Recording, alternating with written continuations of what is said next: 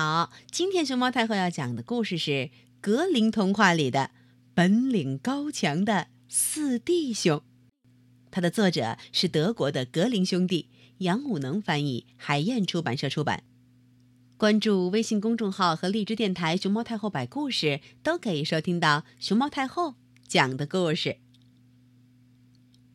一个穷人有四个儿子，孩子们长大了，父亲对他们说。亲爱的孩子们，你们现在得到世界上去了。我一无所有，没什么好给你们。走吧，去外边学一样手艺，看看你们都能混得怎么样。于是，哥儿四个各拿过一根漫游的手杖，告别了自己的父亲，一块儿走出城门去了。走了一些时候，他们来到一个岔路口。这时候，老大说。咱们得在这儿分手了，可四年后的今天，咱们要再来这里相聚。在这之前，咱们个人寻找自己的幸福去吧。眼下，哥四个便各走各的路。老大走着走着，碰见一个人，这人问他从哪儿来，打算去哪儿。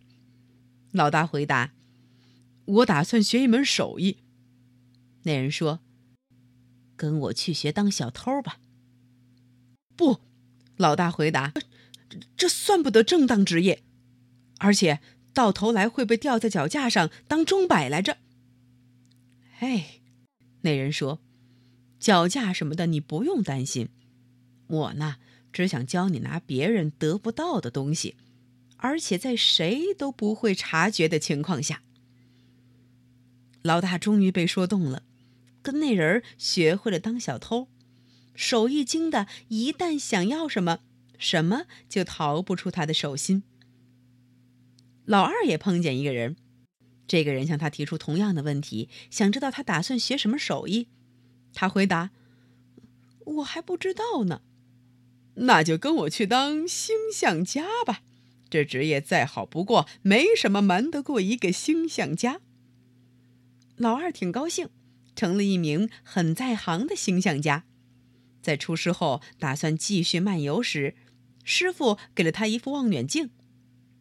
用它，你可以看见人间和天上发生的一切，什么也逃不过你的眼睛。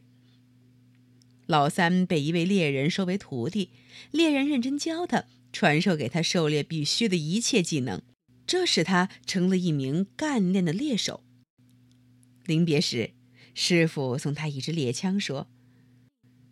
这支猎枪棒极了，你用它将会百发百中。最小的兄弟同样碰见一个人，这人招呼他，问他有什么打算。你没兴趣当一个裁缝吗？我想没有。他回答：从早到晚低头弯腰坐那儿，一个劲儿把针追来追去，还有烧熨斗什么的，都不合我的想法。嘿，什么呀？那人说。你讲的只是你心目中的裁缝，跟着我，你会学到一种完全不同的缝纫手艺，一种体面的，在相当程度上非常荣耀的手艺。老四被说服了，跟那人去学做裁缝，把本领学得十分扎实。临别时，师傅送他一根针，说：“用它呀，你可以缝一切你想缝的东西。”不管是脆的像蛋壳，还是硬的像钢板儿，而且缝拢后完全成为一个整体，不再见得着任何缝隙。四年过去了，哥儿四个如约在同一天相聚在十字路口，相互又是拥抱又是亲吻，然后一块儿回家去见父亲。哦，父亲高兴地说：“上帝保佑，你们终于回到了我的身边。”随后，四弟兄讲了他们的经历，讲了每个人都已学会的一门手艺。当时他们正好坐在房子前面的一棵大树下，父亲便说：“现在我想试试你们，看你们都有什么能耐。”接着，他抬头望望，对二儿子说：“这棵树梢顶上的两根枝丫中间有一个画眉鸟巢，告诉我巢里有多少只蛋呢？”星象家掏出望远镜，看了看树上，回答：“一共五只。”父亲听了，又告诉大儿子：“去把蛋取下来，但不得惊动坐在上边孵蛋的母鸟。”本领高强的小偷爬上树去，从毫不察觉而仍然静静坐着的鸟儿身体底下取走五只蛋，拿下来交给了父亲。父亲接过蛋，在桌子的每个角上放了一只，把第五只放在桌子中央。他对三儿子说：“你要一枪把五只蛋都从中间射成两半。”猎人举起枪射击那些蛋，果然如父亲要求的。你虽然只放了一枪，五只蛋却全分开了。他显然有一种弹药能拐着弯击中目标。现在轮到你了，父亲对小儿子说：“你把蛋都缝拢来吧，还有蛋里的那些雏鸟。”而且要缝的丝毫看不出被枪打过的样子。小儿子马上掏出针来，按照父亲的要求缝。他缝好了，大儿子又把蛋摆回树上的鸟巢，送进母鸟的身体底下，却没被他发觉。这小家伙把蛋完全孵好了。几天后，啾啾啾啾啾啾啾啾啾，雏鸟爬出壳来。在颈子上裁缝缝过的地方都有一圈红印。好好，父亲对儿子们说：“我得认真夸奖你们，你们很好的利用自己的时间，学会了一点有用的东西。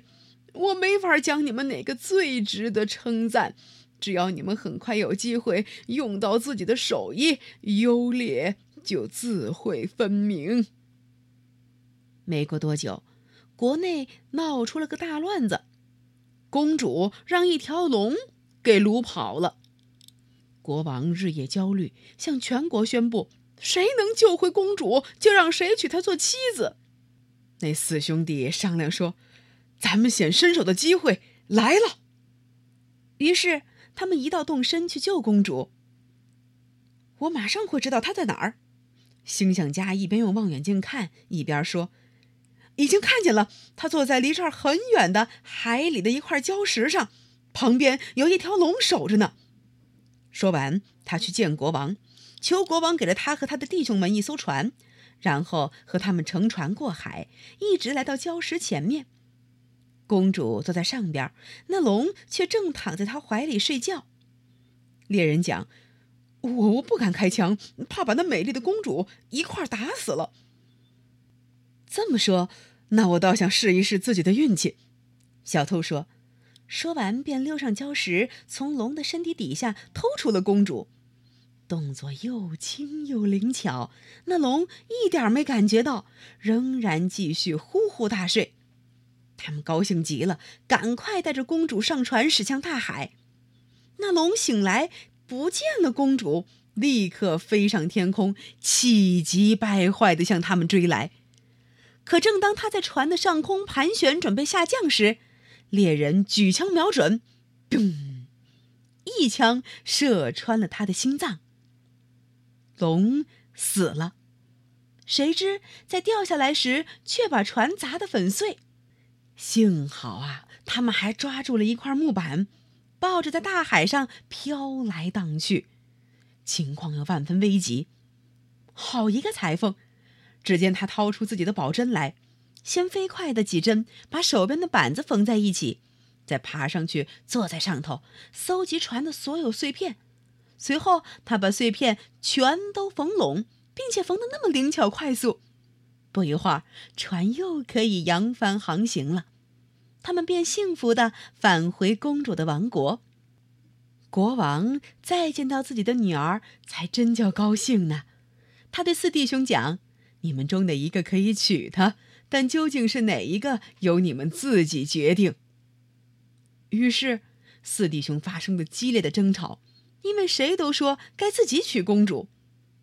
星象家说：“要不是我看见了他，你们的本领全都白搭。所以嘛，他是我的。看见又有什么用？要是我不把他从匈奴的身体底下弄出来，所以他是我的。